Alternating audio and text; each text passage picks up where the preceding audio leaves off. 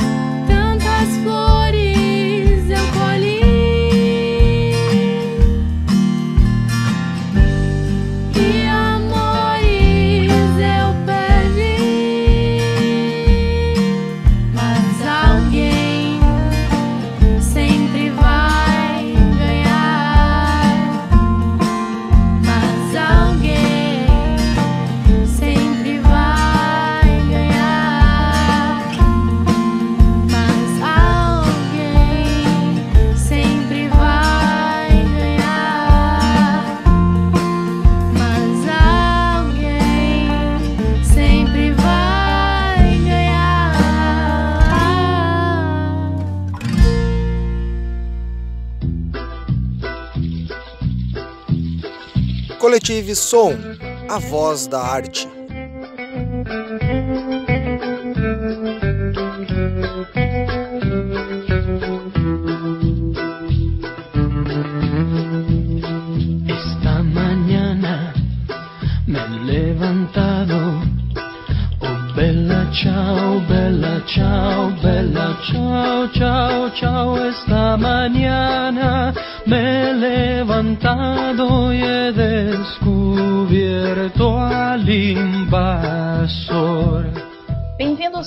Ouvintes ao Coletivo Som, a voz da arte e da cultura. Esse é o podcast do Coletivo Arte, sempre trazendo convidados ilustres e com grandes contribuições ao campo da arte e da cultura local, regional e brasileira. Aqui quem fala é Patrícia Maciel. E vocês ouviram no início do nosso programa de hoje Fernando Rosa, um integrante do Coletivo Arte, declamando sua poesia autoral. E temos também o grupo Delunar com a música Esqueci Teu Nome. A galeria de arte hoje fica por conta de Diego Alcouri, outro coletivo arte. E o nosso vídeo de hoje é de Cris Bastianello, mais uma integrante do coletivo arte com a poesia Cafezinho. E eu sou o Luciano Chaba.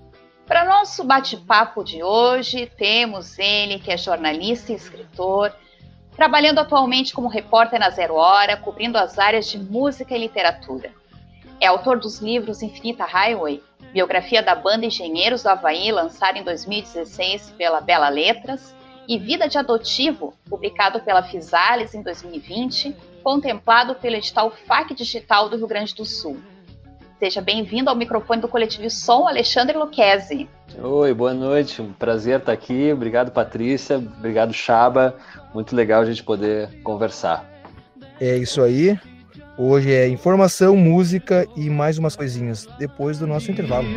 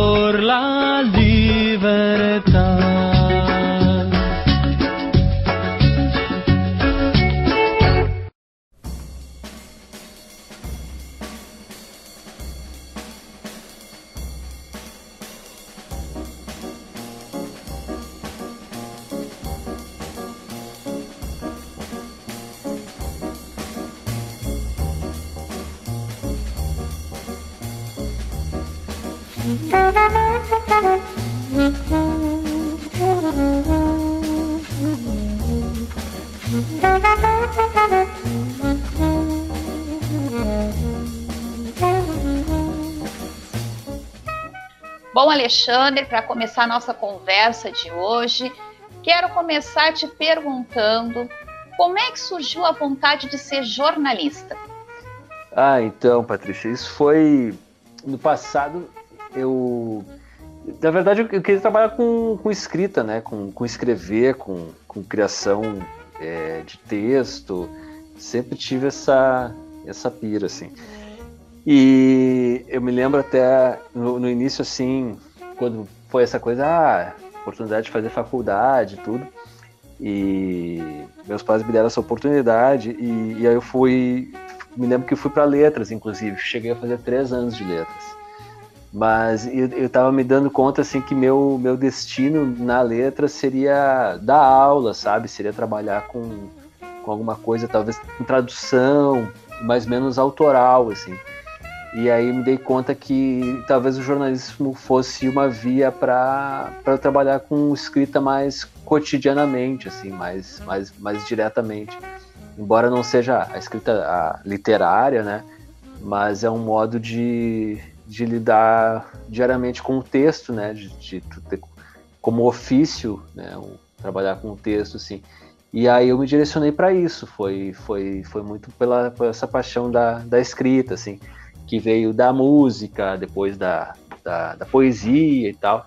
Queria ficar nessa área, assim, e o jornalismo foi um, foi um jeito de, de ficar aí dentro. Uh, jornalismo foi, um, foi uma área que eu cheguei a cogitar também, assim, na minha...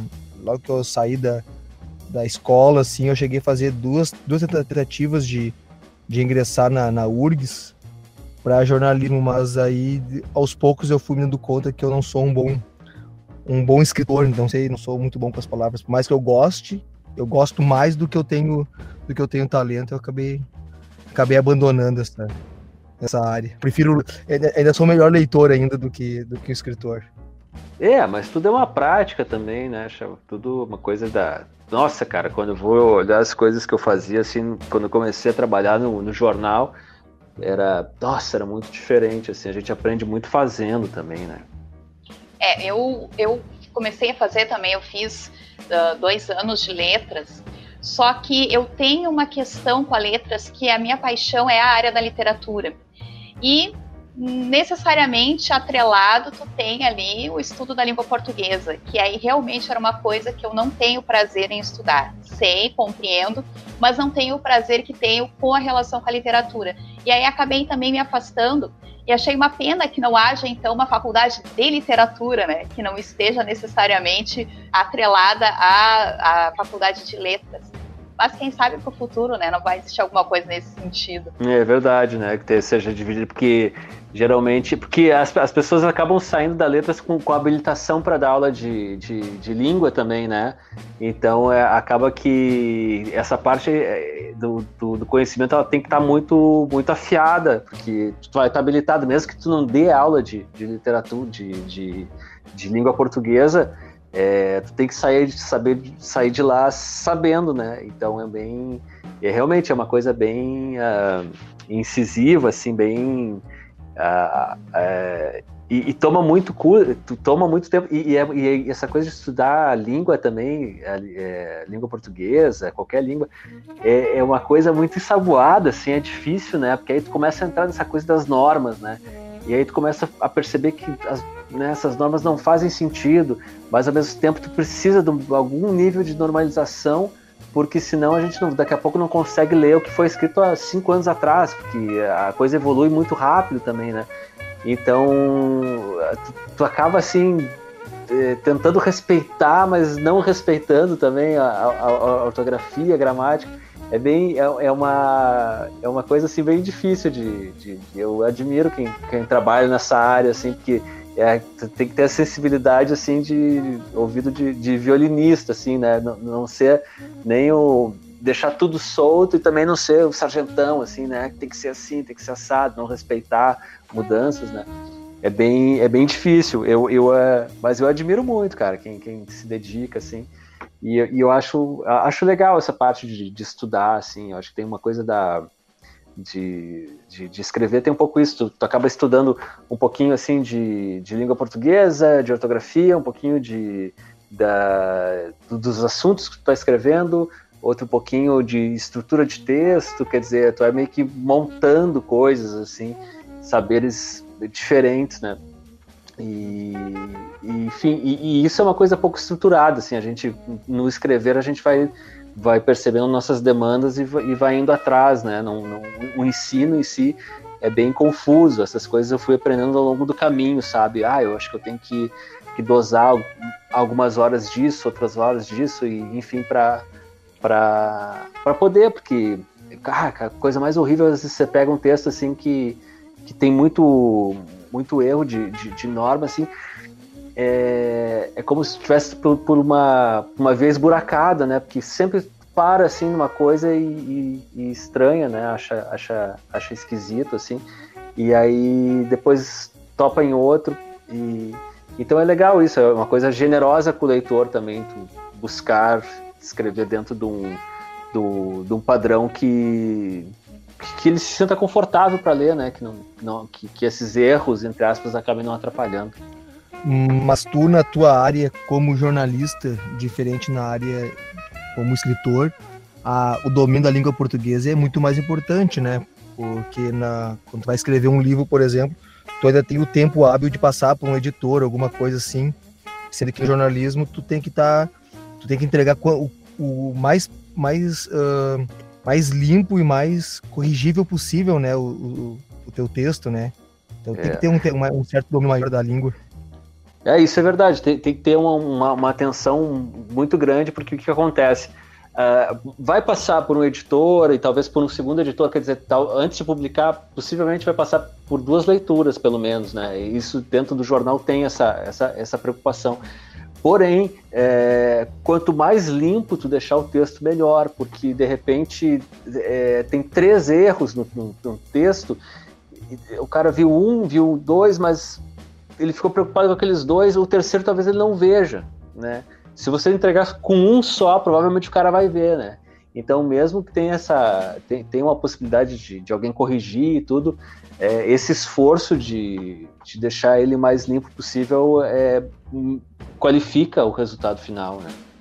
É, eu acredito também que o escritor ele acaba tendo que estar tá num lugar de equilíbrio e equilibrando tanto a questão técnica, que não seja tão endurecida essa escrita dele, né, para não perder essa sensibilidade do trato com a palavra, mas também não deixar de lado algumas regras que são fundamentais para dialogar com isso que tu está falando, que daqui a um pouco esse leitor tem acesso a algo que para ele não é compreensível do ponto de vista mais normativo e ele acaba não acompanhando o, o, a, tua, a tua narrativa ali naquela história.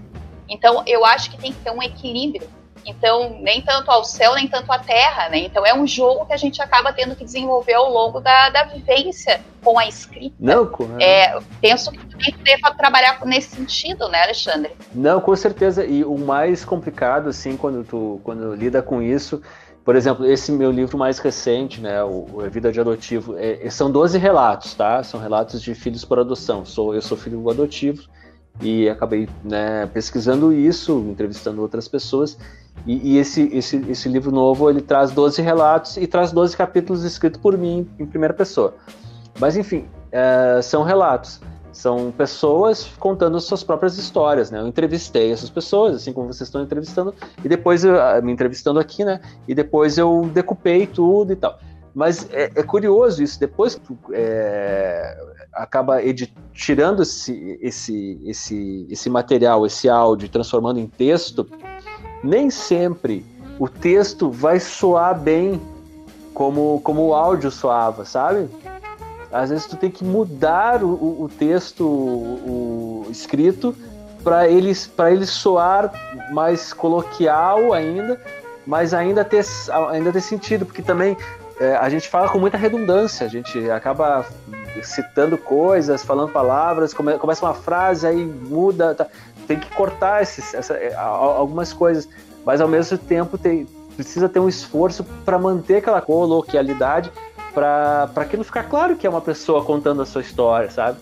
Então isso também é um exercício bem legal e eu me lembro que quando é, terminei também esses, esses, esses relatos de editar, eu passei também para uma, uma revisora e, e, também tive essa preocupação de falar para ela assim, não, olha, esses aqui eles precisam ter um registro um pouco mais coloquial, né? Então, é, algumas coisas assim, erros de ortografia, coisas assim, é, poderiam atrapalhar, mas alguma coisa assim, ah, pô, você começar uma frase, né, com ah, com me, com c, com alguma coisa assim, que, que, não seria adequado, mas nesse, nesse, nesse momento é adequado, porque tem que ter um pouquinho dessa coloquialidade, quer dizer, é, isso é um equilíbrio que, vai, que, que, que, a gente vai alcançando também, lendo e relendo, e vendo como outras pessoas fizeram também, né, a gente nunca inventa a roda. É, e hoje a gente também, se for dar uma olhada nos estudos mais recentes, principalmente na área de linguística, de letras, hoje se bate muito em cima da questão de que é, tu tem que ter um outro olhar diferenciado para esse texto, para essa narrativa. A gente pode, por exemplo, elencar aqui a Carolina de Jesus, com o livro dela, a narrativa dela, que é toda coloquial, é dentro daquela realidade que ela viveu, e a gente identifica esse personagem ali com as suas limitações, com a sua forma de enxergar a vida, com a sua poética também, naquele contexto. Então, hoje a gente percebe que existe algumas discussões nesse sentido de realmente trazer essa narrativa para uma realidade daquele personagem, daquele autor que está contando. Então, acredito que isso também acaba aproximando alguns leitores dessa atmosfera. Não sei se tu concorda. Sim, sim, Carolina Maria de Jesus, pô, corte de despejo, né, cara, umas coisas muito impressionantes, assim, um trabalho que, se tu for pegar a, a questão da linguagem, ela é muito importante, porque a, a linguagem é mais ou menos o, o, modo como a pessoa olha para o mundo, né, é o recorte dela para o mundo, né, e, e, como tu falou, tem uma coisa poética aí também, quer dizer, é, às vezes a pessoa se relaciona com o mundo de uma maneira diferente de, de ti, assim, e às vezes tu vê pela linguagem, sabe, pelo, pelo, pelo modo como como, como ela usa a linguagem. E, pô, isso é muito legal, assim. E também eu acho que é, aquela coisa que a gente estava falando no início da conversa, né? A, a, norma culta da, da, língua portuguesa, pô, é importante, né, a gente manter a língua, mas também é uma língua viva, a gente não pode ter preconceito com outros modos de falar, né? Então, é, quando você vê um, um, um, a Carolina de Maria de Jesus né, lançar, é, ter o seu trabalho reconhecido né, no, no nível que está que, que, tá, que tá sendo agora, também dá um é uma, uma questão também de, de autoestima para muitas pessoas que, que falam do mesmo jeito, que têm quer dizer, o mesmo modo de falar, quer dizer, você, eu posso escrever um livro também assim, né? Esses, esses, esses tempos assim, eh, eu estava eh, conversando com outro escritor também isso para para zero hora assim, e é legal essa coisa do trabalho no jornal por causa disso também, cara. Tu acaba conversando com, com, com, com gente muito legal e era um escritor, o José Faleiro, que é da Lomba do Pinheiro, né? E, e ele mantém a, a, nos contos dele o, a linguagem né, da, que, eles, que se usa no Pinheiro, assim, e tal. E, é, e, e, aí tem um amigo dele que disse assim, é, o, o que o Faleiro fez foi o seguinte, ó, ele escreveu, sentou e escreveu o livro que qualquer um de nós podia escrever. não é bem assim, né? Pô, é uma trabalheira escrever. Mas, mas, o, mas, mas, é, mas, mas é verdade também, quer dizer, o cara, tipo assim, todo mundo tem capacidade aqui para escrever o livro que ele escreveu, sabe? Só que ele sentou e escreveu. Quer dizer, isso traz também uma, um, uma autoestima, traz uma, assim, uma possibilidade. Pô, eu também posso sentar e escrever meu livro, sabe? E, e pô, eu estou sendo representado aqui. Quer dizer, essa coisa da linguagem, eu acho que é, que é isso também, né? Não precisa comprar a linguagem do outro, sabe? Se fosse assim, a gente tava falando até hoje que nem os portugueses, né? E, e olha a riqueza da nossa língua, cara. É uma coisa completamente distinta da. da, da completamente distinta, não, mas assim, é, o modo como a gente usa as vogais, como a, como a gente canta, a, a nossa música mudou por causa, por, por causa do, do modo como a gente fala também diferente. Quer dizer, é muito, é muito especial, assim, e isso traz riqueza, né? E a gente olhar para essas coisas assim sem preconceito, acho que a gente pode pode crescer muito, assim. Acho que a gente tem muito potencial. Porto Alegre mesmo, cara, essa coisa do, do José Faleiro, da, tem muitos escritores, tem uma cena de slam muito legal, quer dizer, uh, tem muita coisa aí que a gente pode que a gente pode ampliar nossos horizontes, sabe, trazer mais gente é, fazer mais, mais gente se sentir representada e, e somar, né? Fazer um, uma cidade mais, mais rica, mais diversa. Como é, como é ser jornalista da área cultural, né, da, da Zero Hora? E que, que tu falasse um pouco dessas tuas referências musicais e literárias. Tá, legal. Uh, cara, eu, eu do, do jornal, assim, eu acabei eu, eu, eu, sou do interior do Paraná, cara, uma cidade bem pequenininha, né, de, de, Realeza, deve ter, agora deve ter 14 mil habitantes tal. Quando eu tava morando lá tinha 10, 12 mil. E, e bem, aí eu fui, fui viver em, em, Porto Alegre aqui, tinha familiares já, meu, meu, minha mãe é daqui, meu pai morou muito tempo aqui, e tive essa oportunidade de vir para cá estudar, né, e, e eu me lembro assim que eu sempre lia o, segundo caderno da Zero Hora, assim, quer dizer, foi uma coisa que me ajudou a, a, a me formar, sabe, no, no, sentido assim de, de referências culturais mesmo, assim, de então conheci muita coisa por ali, assim. Até porque também estava vindo de fora, não tinha tantas amizades e tal, quer dizer, esse tipo de, de informação, assim, de um jornal, de uma revista, é uma coisa que somava muito para mim, né? E então tá trabalhando lá hoje assim é uma coisa bem bem curiosa, sabe, bem especial assim de estar tá no, num lugar que de repente está tá, tá participando de uma coisa que, que, que era tão importante para ti, assim, na, num momento especial da vida, né? Nesse momento de formação, assim. E no cotidiano, cara, é, é buscar espaço, né? É, é, é tentar fazer, botar mais espaço para música, para literatura, tentar diversificar as pautas também, né? A, a gente também aqui estava falando aqui de Porto Alegre, né? Dessa coisa do faleiro, de e de outras questões, mas, por exemplo, eu vejo que a gente é, dá muito pouco espaço para pautas do interior, sabe? E eu acho que a gente perde muito com isso, porque ah, se a gente viajar pelo interior gaúcho, é uma coisa impressionante. É, cada região tem uma, uma cultura distinta, sabe? E eu não sei é, é, como é que em, em, outros estados, assim, mas, mas aqui eu acho que pela formação do, do, do, Rio Grande do Sul, quer dizer, o gaúcho missioneiro é completamente diferente do gaúcho da, da, da serra, sabe? O gaúcho da fronteira também é diferente, quer dizer, a gente olha, ah, o cara de bombacha não é, velho. Se tu for olhar a alpargata que ele usa, é diferente, tudo, a vestimenta é diferente, o modo de ver o mundo é diferente, quer dizer, a, a música é diferente, tu, tu começa a pegar é, é, detalhes, assim. E, e acho que a, é, a, capital, né, a região metropolitana, como ela, ela dialoga muito mais com, com o externo, ela acaba perdendo essa, essa sutileza, assim. E, mas isso está na nossa formação, quer dizer, eu acho que é importante a gente também retomar isso, porque aquela coisa, se a gente não sabe de onde que a gente vem, né, o que, que a gente está fazendo, quem é que nos sustenta também, porque o sustento da capital vem do interior também, né?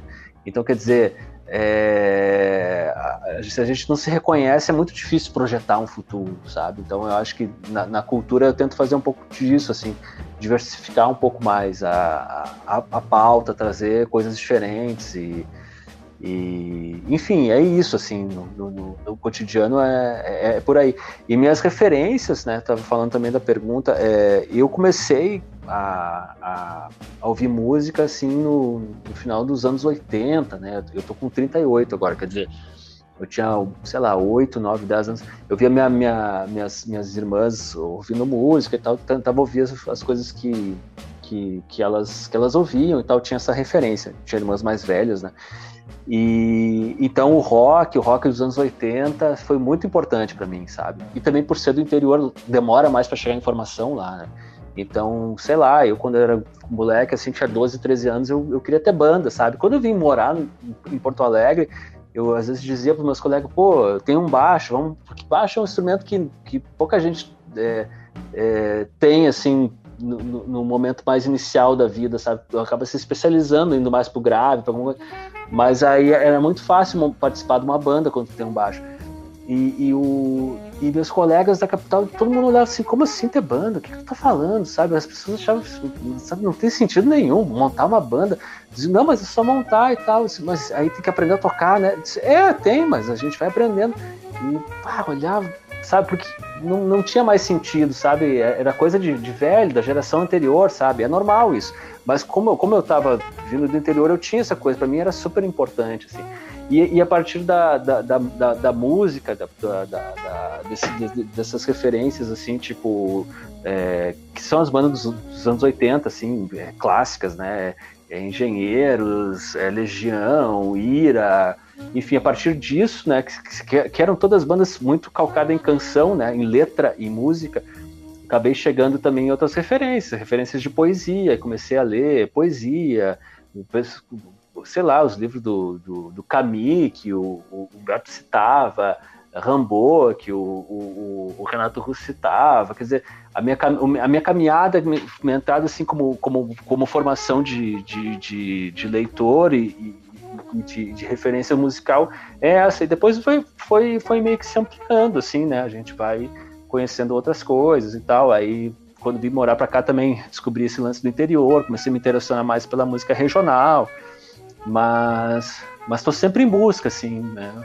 É o que eu gosto mais, assim, uma música e, e, e é, mais do que a literatura até nessa, nesse momento, assim, a música tem me tocado muito, assim. Acho que também por ter sido pai agora, assim, a gente começa a, comecei a olhar mais coisas assim que às vezes eu tinha deixado para trás, assim, a música é um pouco isso, assim.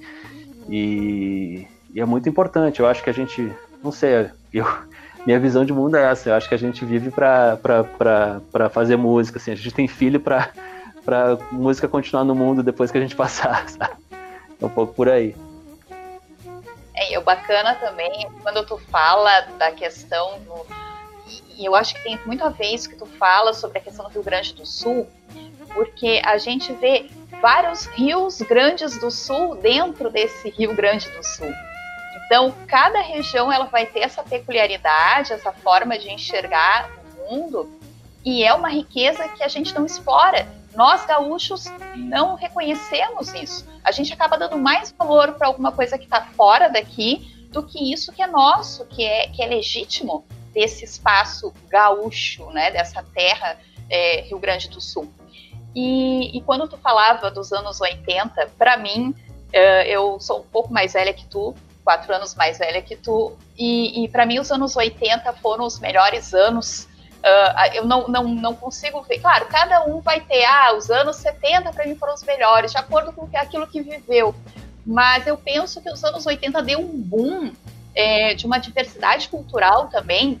E eu lembro, uh, quando tu falava ali dessas bandas mais regionais nossas aqui do Sul, que, que, eram de rock, lembro do TNT, do Cascaveletes também, que tiveram uma força muito grande nesse período, no final, acho, dos anos 80. É, o próprio Cachorro Grande, depois veio na sequência, bem forte. E, e, e nós tínhamos uma cena, nesse sentido, gaúcha, que era muito interessante. Né? E, e eu não sei aconteceu de um tempo para cá que isso deu uma, uma esfriada, se acabou se pulverizando e essas bandas acabaram subindo, né, indo para o centro do país para poder então ter uma maior visibilidade, um, né, uma maior amplidão, uma amplitude de, de, de trabalho. E, e, é uma pena porque acaba a nossa cena gaúcha perdendo. Eu queria saber um pouco sobre isso, o que, que tu acha? Não, eu acho que assim, Patrícia, é, é que, é que mudou muito a, a, o modo como se estrutura a, a, indústria musical, sabe? Então, assim, é, essa coisa da, de como se veicula música, como se vende música, acaba transformando também a produção. Então, quer dizer, nos anos 80 a gente tinha as grandes gravadoras, o negócio assim, de fazer rock, de tocar uma guitarra, sabe?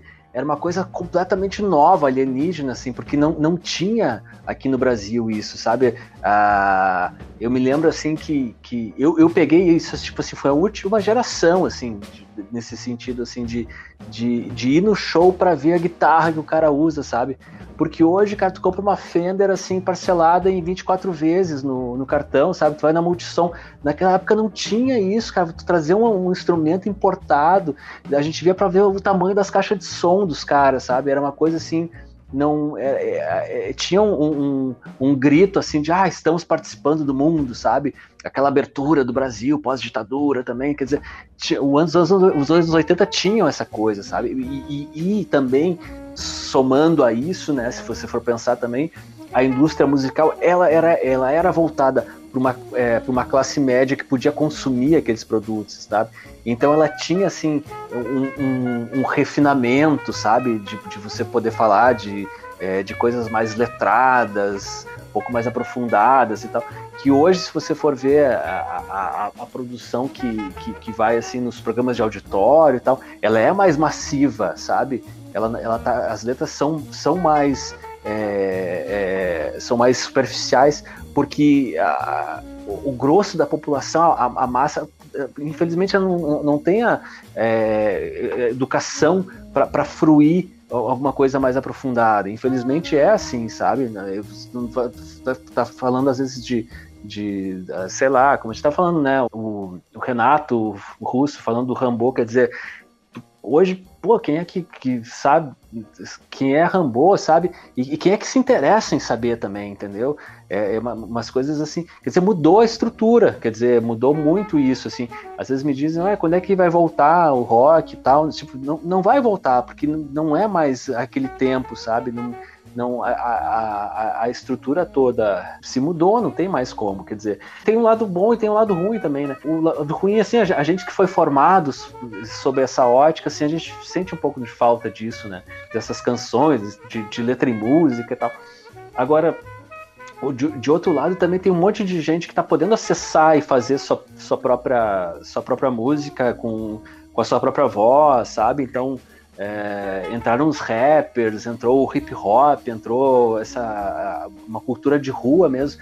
Quer dizer, se a gente for pensar é, que eram pessoas que estavam completamente alheias né, da, do debate nos anos 80, né? Não tinha é, é, bandas com, com popularidade grande que, que fossem de, de periferia, sabe? Tem uma coisa tipo a Ratos de Porão, tem, mas assim, era muito lado B, sabe? A- a- aparecia, ah, foi uma vez no Silvio Santos, pô, chegou, foi uma vez, Silvio Santos não, no programa do, do Gugu, né? Mas assim, foi uma vez, ficou na história aquilo, sabe? Porque, porque, porque não se acessava, né? Então acho que.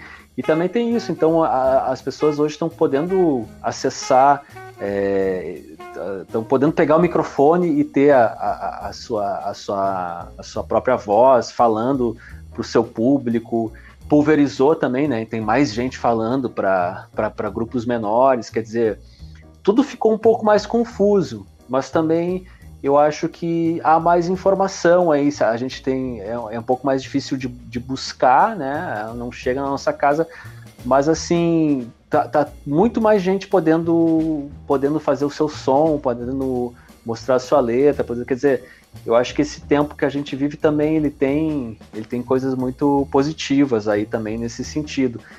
É bem diferente, né, do, do da, da minha época, assim, da, da época que, que eu cresci e tal mas, mas eu acho que, que tem coisas bem, bem interessantes assim de a gente começar a, a, bu a buscar. Mas não dá para comparar, sabe? Não, não dá o, o que era um disco naquela época, o que é um disco hoje.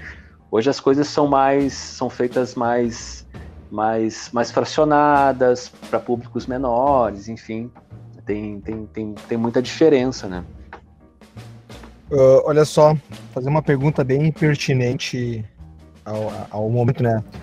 Música e tu falou que é pai na, recentemente, né? Uh, que idade tá teu. Tu queria? Meu moleque, o Vicente tá no. Tá, vai fazer um ano no dia 4 agora, daqui a duas semanas. Então, a pergunta que eu vou te fazer é a seguinte: é muito, muito pertinente, muito importante. O que que tu prefere? Galinha pintadinha, bita qual dos dois tu prefere? Qual dos... Chaba falar isso porque tá na mesma situação, né, Chaba? Galinha pintadinha não é, não é Os teus estão com que idade, ô Chaba? Eu tô com a minha de 7, que já passou da fase, né? Agora veio um outro. E eu tô com um que fez um ano dia 30, dia 30 de agosto. Ah, tá, tá, tá. Não, cara, eu tô assim, ó eu, eu tô na, na fase de negação, assim. não, não, não, é que assim, o que, que, eu, o que, que a gente ouve aqui? É, a, a, minha mulher descobriu palavra cantada e ela bota a tocar e, cara, eu acho maravilhoso, assim, acho muito legal, assim, ficou ouvindo. E tem vários discos do Palavra Cantada, né?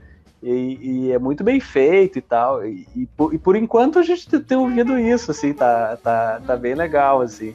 E o, e o, o Bita e, e Galinha Pintadinha, a gente tá, tá, tá deixando momento, assim, que, pô, tiver que apelar, a gente, a gente usa. Mas por enquanto a gente tá conseguindo é, driblar ele com palavra cantada. É, é, a Galinha Pintadinha eu passei com a, com a minha mais velha e ah, era insuportável, assim, sabe? Eu passava o dia escutando aqueles cocoricó dela. E, mas o com pequeno, é verdade, mas com pequeno a gente conseguiu o, uh, o, Bita, né? Até tem umas músicas assim, uh, tem uh, Lulu Santos e outros, outros cantores assim que eles fazem, né? Participações e tudo. Então até dá passar. Mas que a gente falou, o Palavra Cantada, cara, pá, é uma, é uma ótima, assim, ó. Tanto a mais velha ela mais velha adora essa, aquela palavra cantada, assim, tem uma lista de músicas. O pequeno também tem. É, tem, tem músicas com Arnaldo Antunes, umas coisas bem legal que ela, que, ela, que ela gosta de escutar, né? E, e é bom que até os adultos podem escutar também, porque é uma playlist boa, assim, agradável. Mas. Uh... Não, total. É, e depois, quando ele crescer. E aí, vou dar uma dica para vocês dois, que têm os pequenos. Quando eles crescerem um pouquinho mais, é também interessante os barbatuques, que fazem trabalho de percussão corporal. Ah. E é maravilhoso isso para desenvolver essa parte mais da, né, lateral, de corporalidade da criança.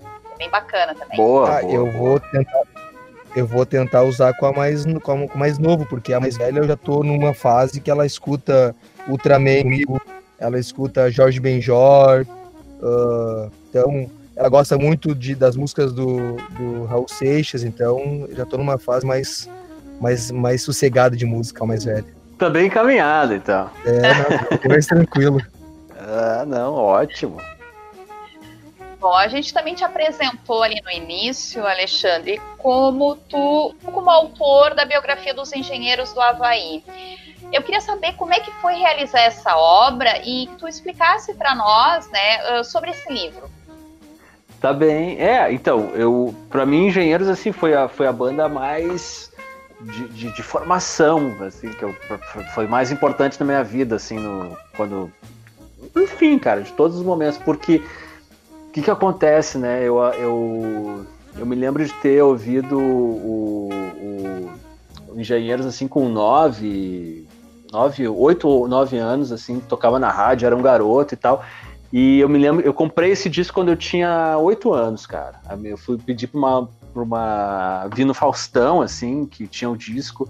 E aí, aquelas coisas, tu ouve na rádio a música, né? Daí tu liga a TV, daí o cara tá dizendo, ah, tem no disco e tal. Tu, Como assim tem no disco? É, tu pode comprar o disco e ouvir a hora que tu quiser. Aí eu falei pra mim, mamãe, eu quero comprar o disco do Engenheiros e tal. E daí, porque eu, eu via o disco numa, numa, numa, numa loja de disco que eu passava. Eu não sabia o nome da banda, mas eu, eu, eu, me lembrava da capa, né? Que eu vi na TV. E eu vi que era a mesma capa que tinha na loja, aquela onde a gente passava às vezes de carro ali. E eu falei, ah, quero comprar aquele disco. E daí eu cheguei lá e disse, ah, quero comprar esse disco aqui. E aí eu me lembro que até o atendente disse pra, chamou o cara da loja lá, ô, oh, vem cá ver uma criança comprar o disco do Engenheiros. eu saí correndo, morto de vergonha, assim. Então, para mim, foi, foi isso, assim, eu tinha, desde a infância, depois, com, com uns 12, 13 anos, acabei é, ouvindo de novo Engenheiros, tipo, mais na, na, na coisa da adolescência, né, mas o que que acontece? Quando eu retomei esse contato, a banda tinha acabado, tinha se reformulado, então não era a banda que eu queria ouvir, sabe, era, era diferente, né, e, e eu, e, e, eu sempre senti falta, assim, nunca vi um show do, do, trio clássico, assim, dos engenheiros. Então sempre senti esse, essa, pô, cara, faltou, sabe? E aí depois quando eu fui para a faculdade de jornalismo também, é, eu me lembro que sempre falava, ah, onde tem conflito, tem jornalismo e tal, onde tem perguntas, tem jornalismo. E, e essa história do engenheiro sempre para mim é, tinha muita pergunta a responder, né? Porque eles acabaram se rompendo esse trio in, é, inicial da banda, que foi mais conhecido, né? Clássico, assim, vamos dizer. E de uma maneira meio, meio agressiva entre eles, coisas que não, não problemas que não se, não se resolveram e tal. E, então tinha muita pergunta em aberto, né? Tinha muita coisa assim, eu pensava, cara, e, e esse, esse grupo né, merece uma, uma biografia. E também por ser, cara, a maior referência, assim, né, de, vamos dizer assim, de quem fez sucesso é, de uma maneira mais ampla, né, conseguiu um público mais amplo. Então, se eu fosse jornalista, fosse escolher um, um critério para fazer uma, uma biografia, é, um deles é esse, né, qual, qual, é a amplitude do trabalho da, do biografado. E engenheiros, talvez, assim, tem Teixeirinha, tem um, alguns outros, assim, mas é, Engenheiros está no, no, sei lá, no top 3, assim, do, dos artistas do Rio Grande do Sul que fizeram sucesso fora, assim. Eles Regina e tal, mas mas Engenheiros está tá nesse, nesse, nesse meio, assim, Cleiton e Cledir e tal. E, e, e bem, aí, cara, é, fiz uma matéria sobre os 30 anos da banda na, no, pro, pra Zero Hora, porque rolou em 2015, né? Os, os, os 30 anos da banda. E eu jurava que quando eu estivesse pesquisando para fazer essa reportagem dos 30 anos, eu ia descobrir alguém fazendo uma biografia, porque tinha que ter alguém fazendo. Pô, tinha biografia de tudo que é banda, cara.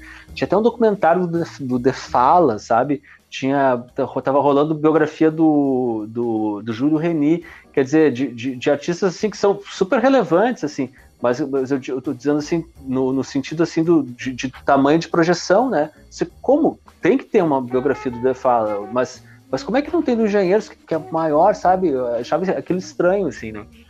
E, e, e ah, fiquei assim, e, e quando eu terminei a matéria, né, cara, foi bem extenso, eu pensei, pô, é, é, eu sou a pessoa que está mais perto de fazer isso, mas eu não tinha experiência nenhuma, né? E aí acabei propondo para a editora, que lança os livros do, do, do Humberto, olha, o que vocês acham de fazer uma biografia? E aí eles toparam. Toparam não, eles acharam, ah, beleza, tá, acolheram a ideia, mas ficaram numa dessas. E eu acho que eles também no mesmo momento, assim, alguns dias depois, falaram com o Humberto, é, o líder dos engenheiros, né, para fazer um livro novo com, com ele, né. E o Humberto não estava afim de escrever, estava afim de fazer uma outra coisa e tal, estava mais se dedicando à música mesmo.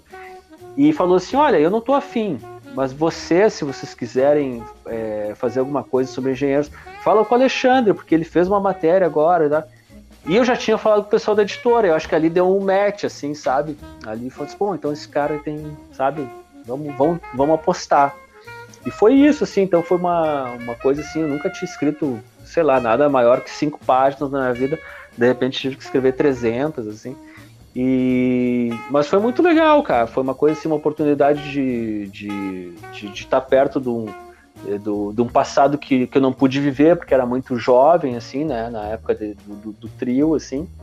Uh, e, e consegui conversar com muita gente da, que fez parte da banda, que conversei com mais de 100 pessoas que, na verdade, é, não queria ficar focado só na versão oficial da coisa, né? E isso foi muito legal também, assim, o Humberto foi muito tranquilo em relação a isso, assim, nunca me incomodou para nada, sabe? Sempre muito aberto, sabe? Não, não deixou fazer né, o livro que eu queria, assim, não tinha, não teve estresse nenhum, assim.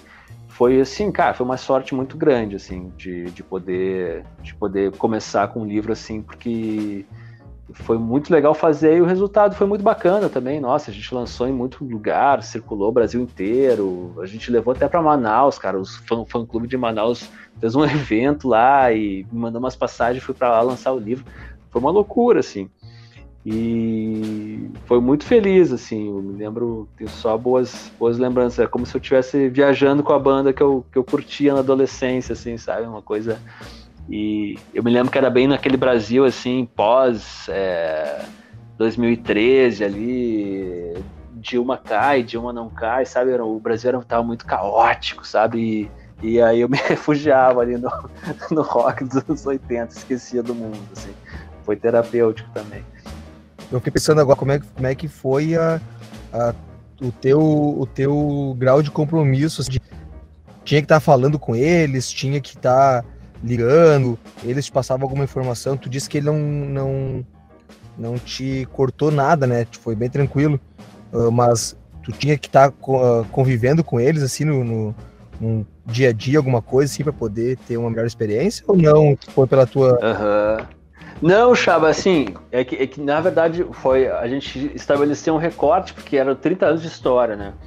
E aí, bom, é, não ia ficar muito complicado fazer inteiro, assim, toda essa. É, não, não teria como aprofundar né, esses 30 anos, assim. E aí a minha, a minha proposta, e, e que eles acataram, assim, a editora, Humberto também, vamos fazer o, dessa, dessa fase inicial, assim, dessa, até o fim do, do trio ali, até 94, né? De 85 até 94. E, então era uma coisa mais do passado, assim. Então não, eu não peguei muito a. Não acompanhei muito eles no, no, no, no presente, assim. Não, não, acompanhei turnê hoje, não, não teve isso, assim. E, e o que que acontece? A convivência era assim. Eu, eu fiz uma, uma, uma, uma, bateria de entrevistas com o Humberto bem no iníciozinho da, da, da pesquisa para me municiar, assim. E aí falei com um mundaréu de gente e depois a gente fez umas outras entrevistas assim com perguntas que, que surgiram no meio daquele caminho assim para esclarecer algumas coisas né e, e foi isso assim mandei fiz o livro escrevi e mandei para para para editora e saiu sem sem ninguém da banda ler assim não teve aprovação nenhuma assim foi passou liso não isso desde o início era estabelecido. E o Humberto diz até hoje que não leu o livro, assim. E eu acredito mesmo que é, eu também não sei se eu conseguiria ler um livro sobre a minha vida, assim, né? deve é, ser um né? bem esquisito, assim, né? Ele diz Ele aqueles anos assim, né? que tu dedica duas páginas, eu vivi cada dia daqueles anos. e é verdade, deve ser uma sensação muito estranha, né? Ele confiou na tua palavra, então, tudo que tu escreveu lá. É, na verdade, o que, que acontece? Não é uma biografia é, oficial, né? Entende? Então ele não tem que dar um aval, assim. É uma, uma, uma, uma, versão, né? Dos, dos fatos. E então foi isso, assim, tipo, ele sabia também que se é, se tivesse alguma coisa muito absurda, as pessoas iam ler, iam falar para ele, né? Quer dizer, ele também não leu, mas também, tipo, é, é, não é surdo, né? Deve ter, sei lá, mulher deles, parente, deve ter lido, quer dizer, não, não, não é. Então, meio que ficou, ficou, ficou assim, né? Não sei, é, isso foi muito bacana, assim, essa coisa de, às vezes, é, até falando do Berto, que é muito contra, controlador e tal, e, e para mim não teve nada disso, assim, foi uma, foi uma coisa bem, bem aberta, assim, foi bem bacana. Ah, legal. Uh, no início da nossa conversa, tu chegou a falar um pouquinho sobre a tua última, o teu último trabalho agora, que é o Vida de Adotivo. E eu queria que tu aprofundasse um pouco mais a, a fala sobre esse trabalho, uh, contasse um pouco da tua história pessoal, que, que relação que ela tem com esse trabalho específico como é que foi esse desenvolvimento, essa caminhada para chegar nessa edição, o livro Vida de Adotivo? Legal, Patrícia. Não, então, é, eu, eu, eu, sou filho por adoção, né? Sou filho adotivo e eu soube disso assim desde que desde que me conheço por gente, assim, não, nunca foi um segredo na, na, minha na minha história, na minha vida, assim, isso foi sempre me foi falado, cresci sabendo disso, assim. E, mas também nunca achei que era uma coisa relevante na minha vida, entende? Eu nunca não, não tratava disso assim, não não tinha interesse em conhecer familiares biológicos, não tinha interesse em saber mais nada, assim. Para mim estava bem do jeito que estava e, e, ponto, né? E, e, e aí, mais assim, ali por, por volta dos meus 30 anos, né? Eu tava com a vida muito complicada, né? Tava num, meio tudo meio estagnado, nada ia para frente assim e tava com problema de trabalho, sabe? Ficava duas semanas trabalhando num lugar, ia mudava, ia para trabalhar em outro, depois saía, ficava três meses, não conseguia me estabilizar em coisa alguma, assim. E de relacionamento também, quer dizer, tava muito difícil, né, manter um, um relacionamento com, com pessoas, assim, com a, a, afetivo, né, um relacionamento de, de namoro e até amizades, assim, uma coisa muito inconstante.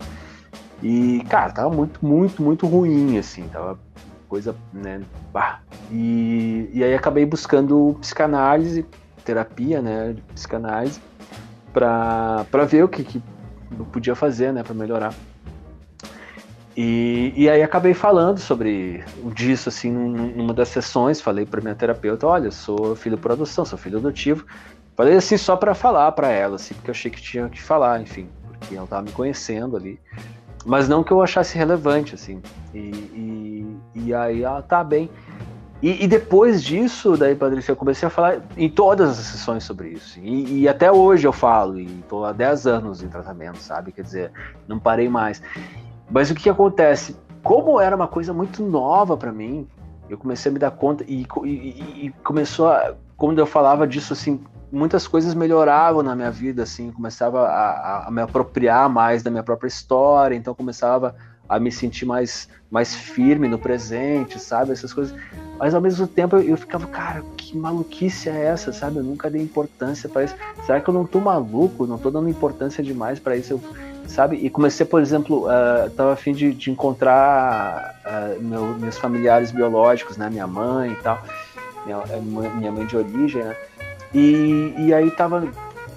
Mas por quê, sabe? Olha o trabalhão que dá isso, sabe? Vou ter que falar com meus pais adotivos, o que será que eles vão gostar? Como é que vai ficar esse negócio? E depois se eu encontrar minha, minha mãe biológica e se eu for corrido lá pelo, sei lá, pelos meus parentes, como é que vai ser? Quer dizer, é um, um trampo todo. Daí o que, que acontece? Eu fazer, cara, vou tentar ver se isso acontece com outras pessoas também. Como é que é para outros adotivos? É, como é que eles lidam com isso, sabe? E aí fui buscar, né? Fui ler essa coisa de, de gostar de ler e tudo mais. Eu acabo sempre buscando no, na, nos livros, né? Informação nesse sentido, assim. E da adoção foi a mesma coisa. Fui buscar ler a respeito e não encontrei praticamente nada, assim, sobre adoção do ponto de vista dos filhos, né? Isso me deu um espanto, assim. Às vezes eu entrava, assim, era só livros sobre ah, como é lindo adotar e tal. Tá, tudo bem, é bacana falar sobre isso. Mas assim, eu tava vivendo um teto preto, entendeu? Eu olhava assim, ai, filho do coração, que coração, que, meu Deus do céu, tá tudo escuro aqui, calma. E, e aí eu não, não, me sentia representado de maneira alguma. Aí, aí comecei a. falei, cara, vou, o que eu vou fazer? Eu vou escrever o livro que eu quero ler, sabe? Eu vou indo atrás das pessoas, vou ouvir. Eu tô precisando saber como é que outras pessoas lidaram, vou entrevistar essas pessoas e no futuro vou montar um livro sobre isso. Para a próxima pessoa não precisar ter o trabalho que eu tive. Então foi isso, assim, o Vida de Adotivo nasceu disso, assim, dessa necessidade de, de conversar com outros adotivos para saber como é que eles lidaram com essas com, a, com, com, com, as suas questões.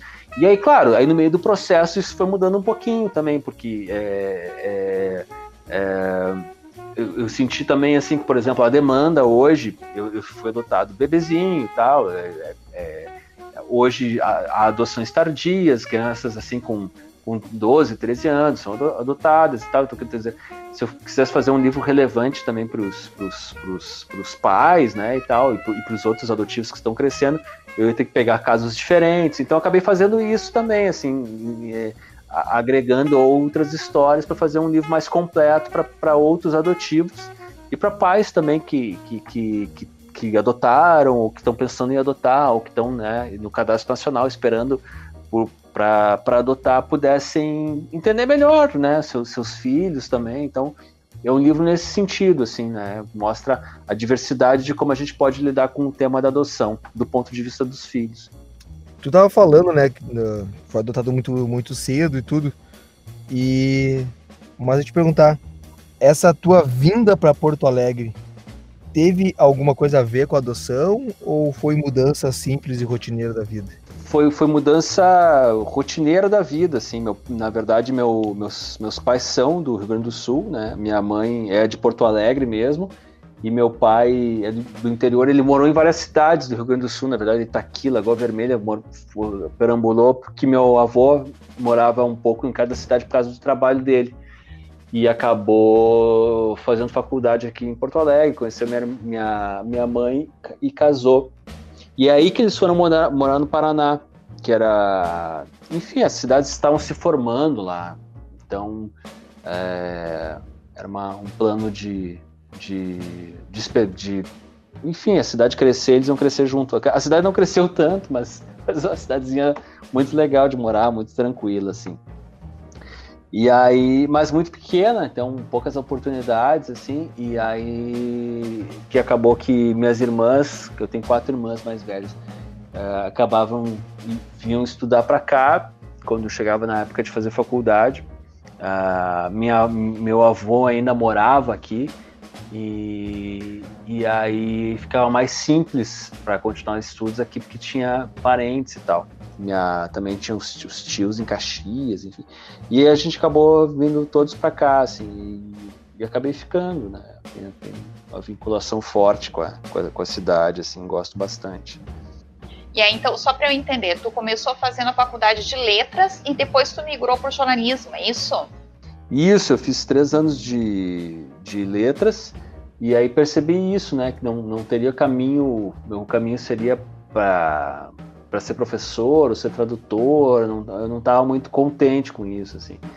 E, e, não que não seja bacana, mas eu não, eu, ah, cara, eu não tinha essa coisa de pegar uma, uma sala de aula, assim, não, é, cara, exige um certo talento, assim, tu ter uma, um ofício de diário, assim, de professor, deve ser uma coisa bem, enfim, educador, né, cara, é toda uma arte, assim, eu, eu não, não me achava preparado para isso, assim. E acabei. E tinha esse, esse desejo de, de trabalhar com, com, com escrita no, no cotidiano mesmo, né? E, e aí acabei saindo e, e fui pro jornalismo. Só vou completar aqui que eu, como educadora, posso te dizer, Alexandre, que tá osso viu, pra gente, principalmente em tempos de pandemia. Porque a gente tem que acordar para trabalhar às sete da manhã e dormir às onze da noite o tempo inteiro, durante o almoço, durante o banho, durante o café da tarde, porque a gente tem que estar conectado todo esse período para atender alunos e pais e equipe diretiva. Então, para quem diz que os professores estão, né, tirando as férias, é, não sabe o que é a vida de professor, principalmente em época de pandemia. É, e também assim, tem uma. É, é, é um, é um trabalho que exige muita entrega, quer dizer, tu, tu não pode chegar numa sala com 50 crianças, 50 não, mas, mas com uma turma de crianças, de, de adolescentes e, e para estabelecer um contato com, com eles, você precisa se entregar, você precisa. É, e, e, imagino nesse tempo de pandemia que você não tem a, a, presença direta, sabe? Deve ser ainda mais difícil. Fora isso que você estava falando, nessa rotina de, de, de, fazer trabalhos, de que é uma rotina que muda né, com, a, com, a, com, a, com a pandemia. Então, enfim, eu acho que, na verdade, quem fala que está de férias, assim, sabe muito bem que não está e, e fala por maldade mesmo. Ah, eu tenho eu, todo, o meu respeito e força para todos os professores. Não é férias, até quem tá de, né, não é professor, que nem exemplo da minha esposa, que tá com a minha filha em casa, não é férias, porque tá todo dia ali numa rotina uh, estressante e, e 100% do tempo junto não, não é fácil, é, é, é complicado.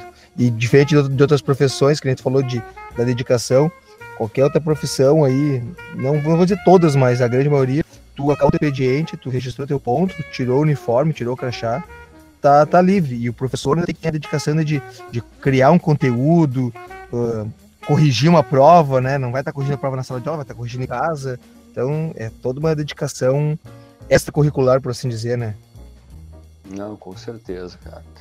É, é isso que eu, que eu observo, assim, é, e as pessoas sabem, é, todo, todo mundo está ciente disso. É, quem, quem fala que, que tá de férias, tá, é, isso é uma, uma provocação com, com outros com, com outros objetivos. Não, não, não, ninguém é ingênuo de pensar que, que um professor nesse momento está tá, tá, tá super tranquilo em casa, assim.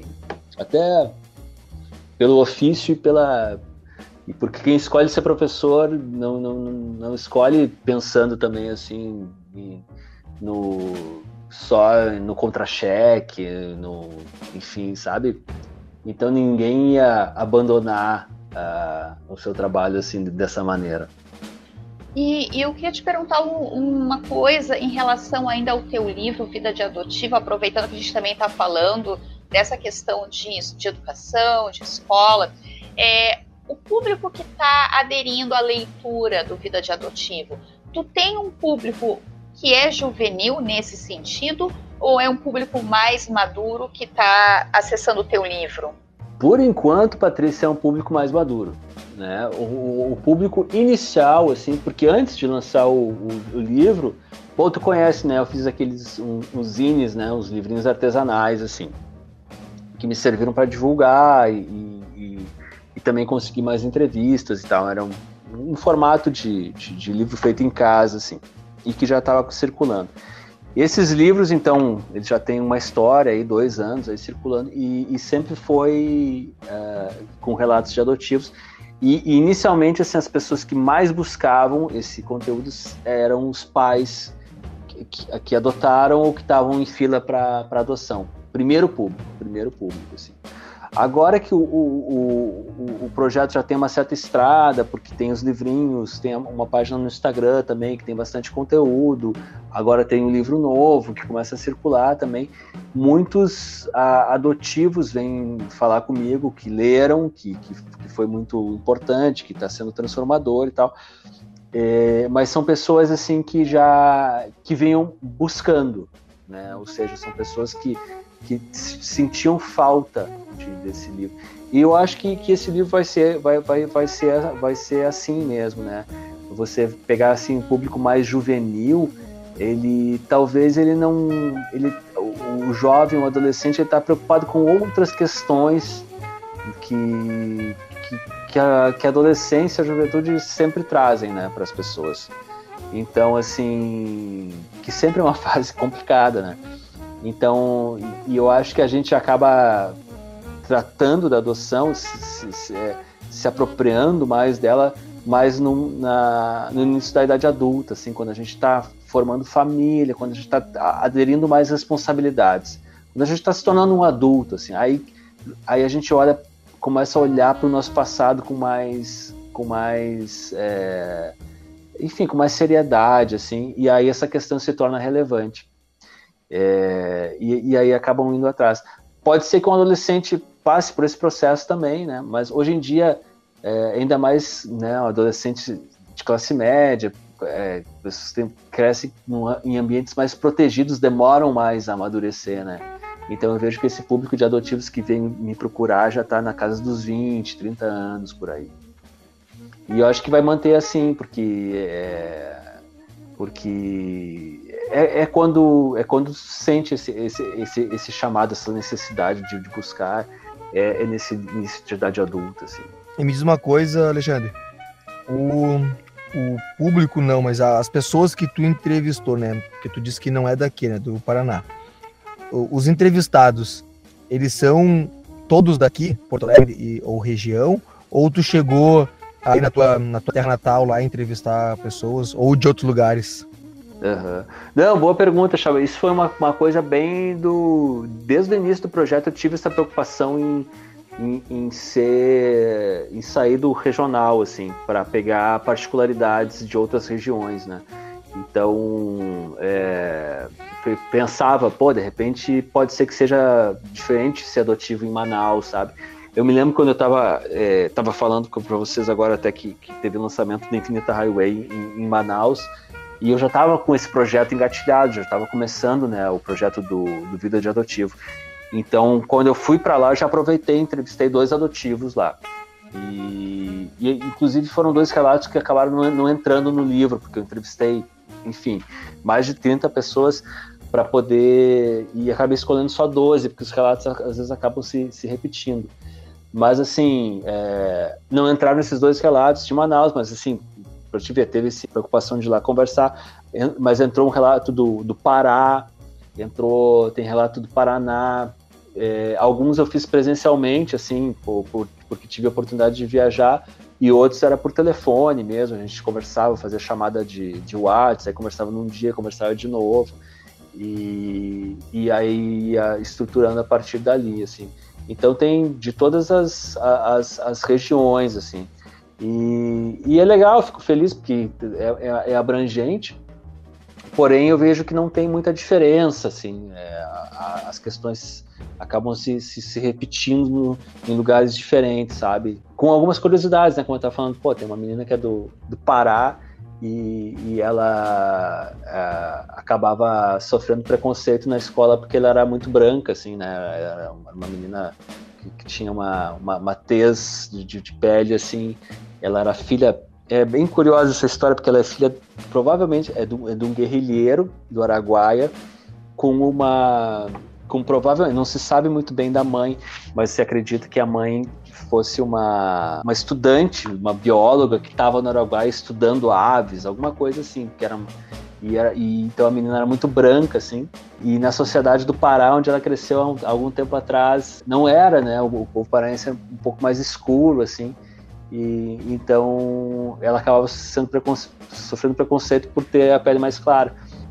Mas é, enfim, mas são, mas geralmente é isso, né? As pessoas que estão em condição de minoria acabam sofrendo preconceito, né? Aí você vê aqui, por exemplo, casos de, de ter um menino que, que por ser negro estudar numa colégio onde onde tinha mais pessoas brancas sofria preconceito por isso, quer dizer, as coisas acabam se invertendo um pouco, né?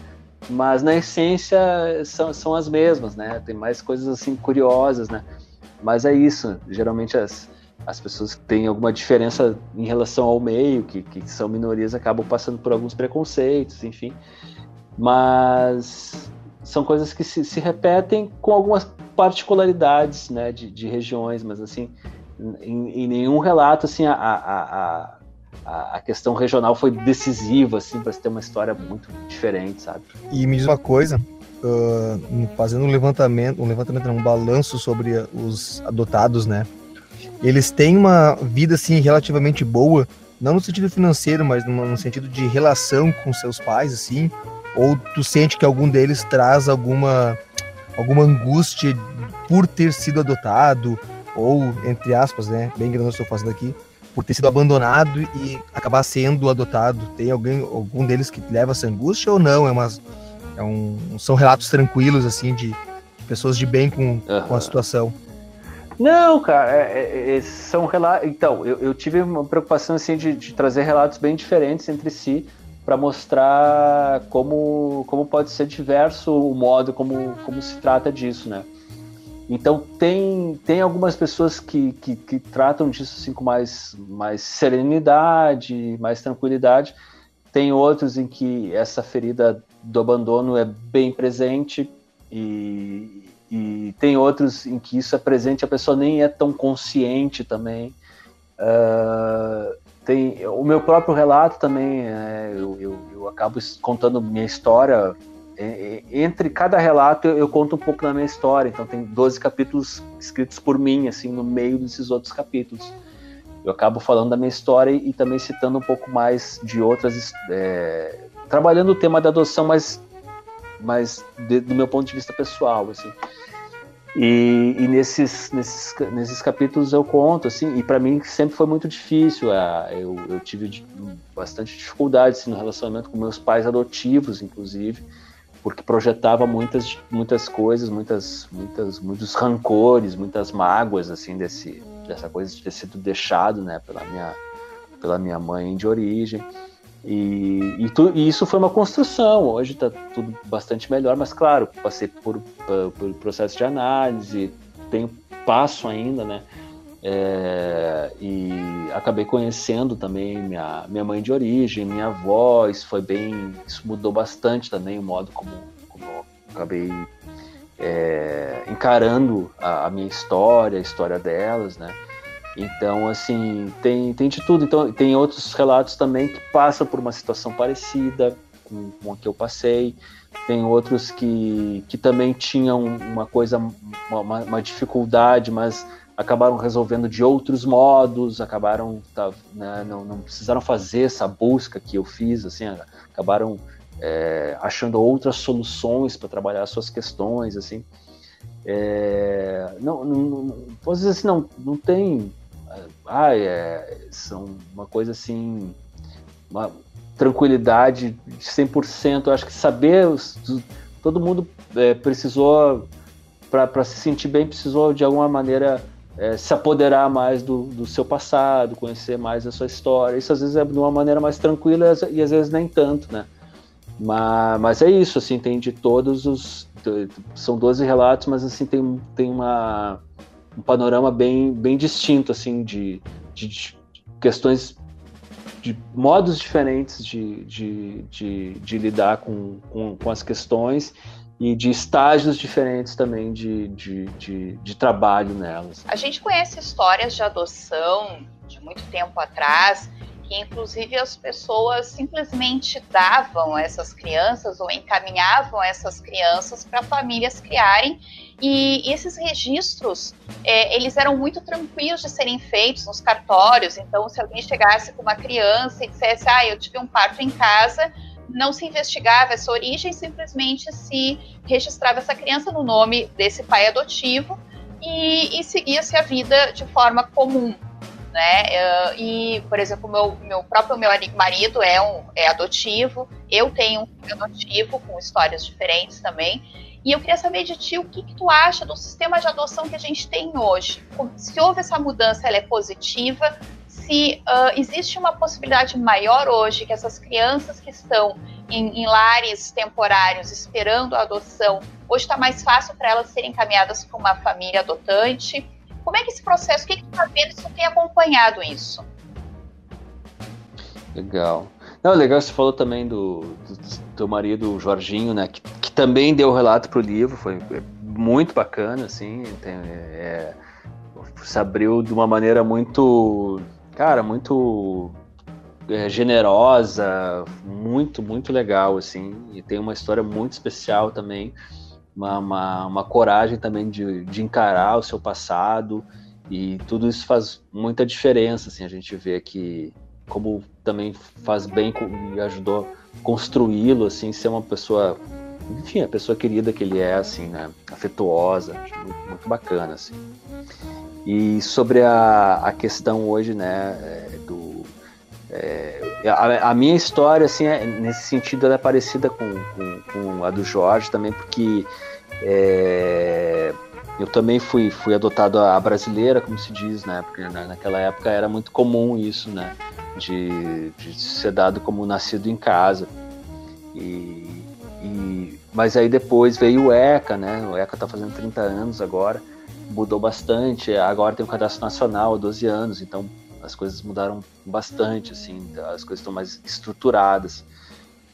E eu acho que nunca teve tão bem, sabe, Patrícia? Eu acho que a, a, essa estrutura, por mais que às vezes as pessoas olhem e dizem, pô, mas é muito burocrático, vou ter que entrar numa fila, vou ter que esperar. Cara, é uma, é uma proteção para criança também, sabe? Ela acaba é, sabendo é, do, da, da sua história, tendo registro de onde ela vem, para onde sabe, para onde é ela está indo, por onde ela passou, ela acaba podendo resgatar coisas do, do, do, seu passado. O poder público tenta, de alguma maneira, é, aproximar a família de origem da criança, saber até as últimas consequências não é possível realmente a família toda mudar junto. Claro que, eu, que nesse processo tem, tem, tem, tem várias, várias da infância, tem cidades que trabalham melhor, cidades que trabalham pior, tem cidades mais, mais morosas, mas acho que é, nesse, é necessário ter isso também, é necessário ter, ter uma, uma, uma, um processo de, de, de preparo também para para as pessoas que, que, que, querem adotar um processo um, um enfim cara é, há muita desinformação assim há pessoas muito desinformadas a, a respeito então assim participar de um grupo de apoio. Tem toda uma estrutura hoje que, que, que, que é para melhor, sabe? Por mais que as pessoas às vezes reclamem, achem um pouco moroso e tudo. Mas, assim, é um processo que, que olha a criança em primeiro lugar. Eu acredito que, que, que pode melhorar bastante, mas acho que a gente nunca esteve tão bem como hoje, sabe? Beleza, então, Alexandre. Uh, estamos chegando agora no nosso no final do nosso programa, tá? Então, uh, te fazer uma última pergunta. Uh, teus projetos futuros, tu tem, tu tem pensado em fazer, quem sabe, um, uma nova biografia aí de alguma banda gaúcha ou um Vida de Adotivo 2? Tá, qual é teus planos para o futuro aí? Ah, eu tô bem assim, é, num momento bem é, de de observar, sabe? Não, não, não, tenho, não tenho um plano direto assim do que fazer, sabe? Tô, tô bem. Tô lançando esse livro, fazendo. divulgando ele, tentando estruturar mais e, e vendo outras, outras saídas. assim Gostaria de, de, de continuar trabalhando com, com adoção. Uh, acho que há coisas assim que, que ainda estão por explorar mas estou tentando achar, ver se qual vai ser o próximo passo, né? Porque esse, esse, esse, esse projeto Vida Adotiva ele teve os, os, livros artesanais, agora está tendo o, o, livro né, de livraria mesmo, né, um livro mais, mais amplo. Então eu ainda não, não, não consegui olhar como, qual vai ser o próximo passo ainda. Mas eu acho que por isso, assim, acho que tem que dar um tempo, assim, deixar ele, ele, ele, ele decantar um pouco para a gente poder porque, enfim, o filho acabou de nascer, aí a gente está né, sabendo para quem pode para quem pode levar, quem é que, que tem interesse de, de, conhecer e tal. Então esse processo está sendo bem extenuante. E também, como é um livro também que eu trabalho questões pessoais nele, né? Eu acabo me expondo muito também e falando de coisas que, que, que, que fazem muito sentido na minha vida, assim. É, é um livro bastante difícil de, de, me aproximar, foi um livro difícil de terminar, está sendo um livro assim difícil de divulgar também. Cada vez que, que, que eu falo dele assim é, é, é enfim mexe com, com, emoções diferentes, quer dizer, então eu não estou conseguindo pensar, sabe, num, num, passo adiante assim. Por enquanto eu tô é, é viver o, esse lançamento e aí a gente vai vai vai vai vai, vai pensar né por, por onde pode seguir uh, Então, já aproveita o gancho aí e diz aí onde é que a gente encontra os teus dois livros, né? A biografia Infinita Highway e Vida de Adotivo, onde é que, onde é que a gente consegue comprar online ou algumas livrarias? Não, maravilha. Uh, o, o, o, contato mais direto, assim, mais, mais, mais fácil, entra no arroba Vida vai ter ali o, o link para a loja, super prático de comprar e tal. Tem também na Amazon, tem também no site da editora Fisales, que está dando apoio, ajudou a editar junto, né? E o Infinita Highway é, você também encontra na Amazon e na editora Belas Letras. Eu acho que é até mais, mais cômodo comprar direto com a editora, porque eu acho que eles devem ter até mais, como é que eu vou dizer, mais agilidade para entregar. Então procura lá belasletras.com.br para procurar ou para achar o, o Infinita Highway. E entra também no, no arroba Vida de Adotivo, no Instagram tem lá o link para o Vida de Adotivo. Mas também tem na Amazon, tem, enfim, e na. É isso, assim. Na Amazon também centraliza, dá para dá encontrar os dois livros. Qualquer coisa também me procura lá no arroba Vida de Adotivo, manda uma mensagem, é, aí a gente conversa, se, se, quiser também autografado, uma coisa assim. É, a gente conversa por ali, eu dou um jeito de postar. Então, quero te agradecer imensamente, Alexandre, esse momento de conversa tão importante, tão rica na tua experiência cultural como jornalista, na tua experiência como escritor desses livros. Foi um grande aprendizado nesse podcast e eu tenho certeza que os nossos ouvintes também vão se apropriar e vão curtir muito a nossa conversa de hoje. Ah, eu que agradeço, foi ótimo, assim, adorei boas perguntas, a gente poder passar também e falar com tranquilidade, assim, né, de, com, com, de, de temas é, diferentes, assim, ah, me senti muito acolhido, assim, foi muito legal mesmo, estou sempre à disposição aí para conversar, valeu muito, bah, muito obrigado mesmo. É, deixo também o meu agradecimento aí, Alexandre, muito obrigado por ter participado, a gente te espero futuramente aí para uma nova conversa. Uh, foi muito agradável ver esses teus, teus relatos, né, principalmente sobre, sobre o livro, né, Vida Adotiva e a tua experiência. Então, muitíssimo obrigado. Pá, valeu demais. Valeu mesmo. Então, uh, chegando no final do programa, né, eu vou te pedir para deixar, além né, do, do, do arroba Vida de Adotivo, deixar outras redes sociais aí onde a gente pode te encontrar, onde a gente pode te ler. E passar para nós qual é a música que tocou durante o programa. Legal. É, procura também o a, arroba Alexandre Luquezzi no, no Instagram. Alexandre Luquezzi no, no, no, Facebook também. Adiciona ali, manda mensagem. Pô, super tranquilo, assim.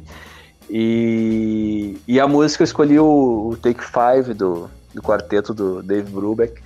E porque, ah, foi uma das músicas assim que eu que eu comecei a ouvir música muito por causa dessa dessa dessa faixa assim.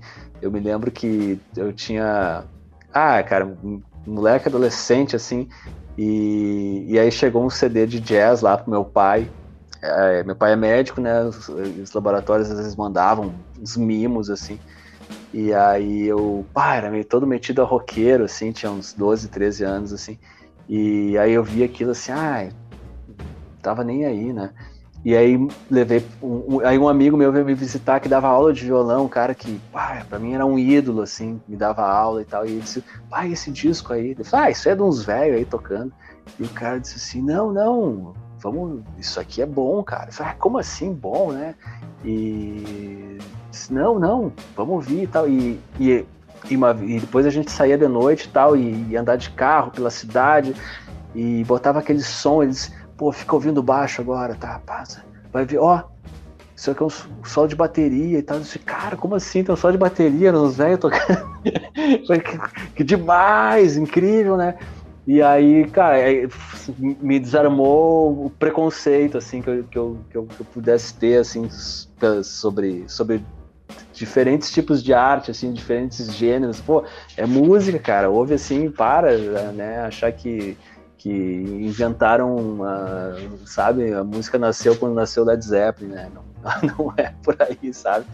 E, cara, aí foi muito impressionante, assim, aí aquilo abriu meu horizonte para tudo, né? Para música, para os diferentes é, é, gêneros musicais e, e para os preconceitos em geral, em geral, né? Da gente olhar com, com, com mais abertura, com mais carinho, porque às vezes a gente não a gente não, não olha por, por, por não ser parecido com o que a gente gosta e, ou às vezes também por por ah, por, por não, não ter bagagem para entender o que está ali, né? Então acho que é um pouco isso, assim, é, para mim simboliza muito isso essa faixa, assim. Sempre que eu ouço eu lembro daquele tempo, assim.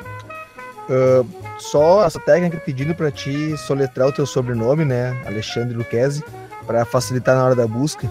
É Alexandre, o Luquezzi é L-U-C-C H-E-S-E. Aí, Alexandre Luquezzi, é isso aí. E a Patrícia agora, né, Patrícia, tua vez, onde é a gente te encontra?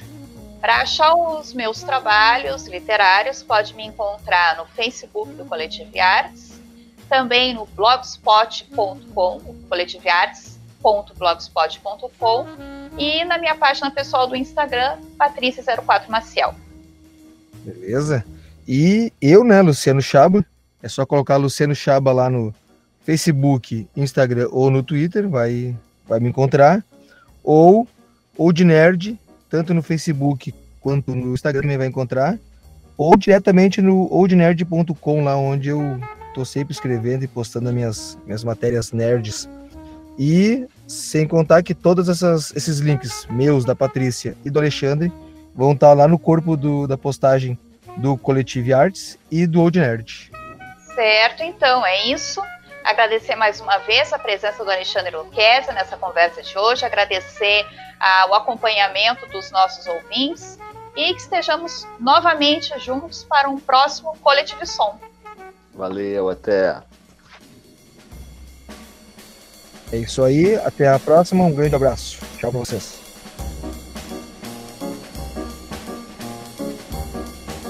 Coletivo Som é um podcast, parceria Old Nerd Coletive Artes.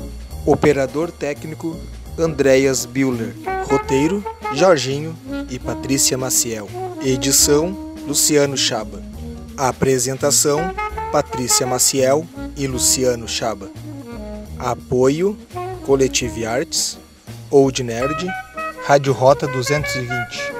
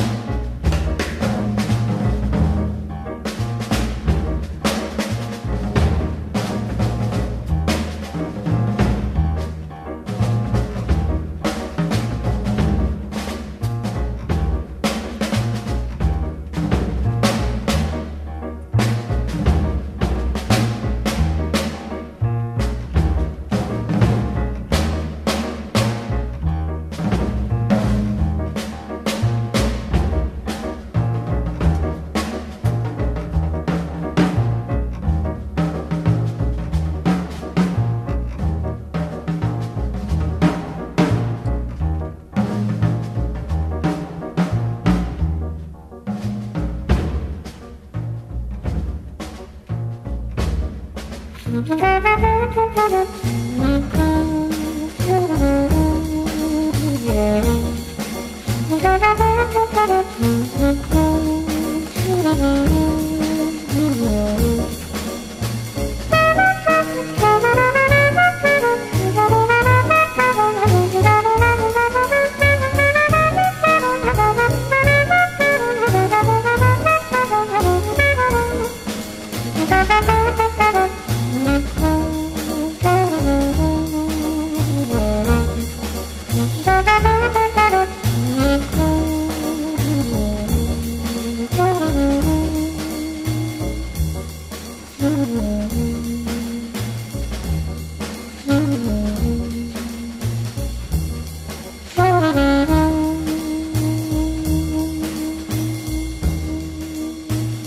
Coletive Som, a voz da arte.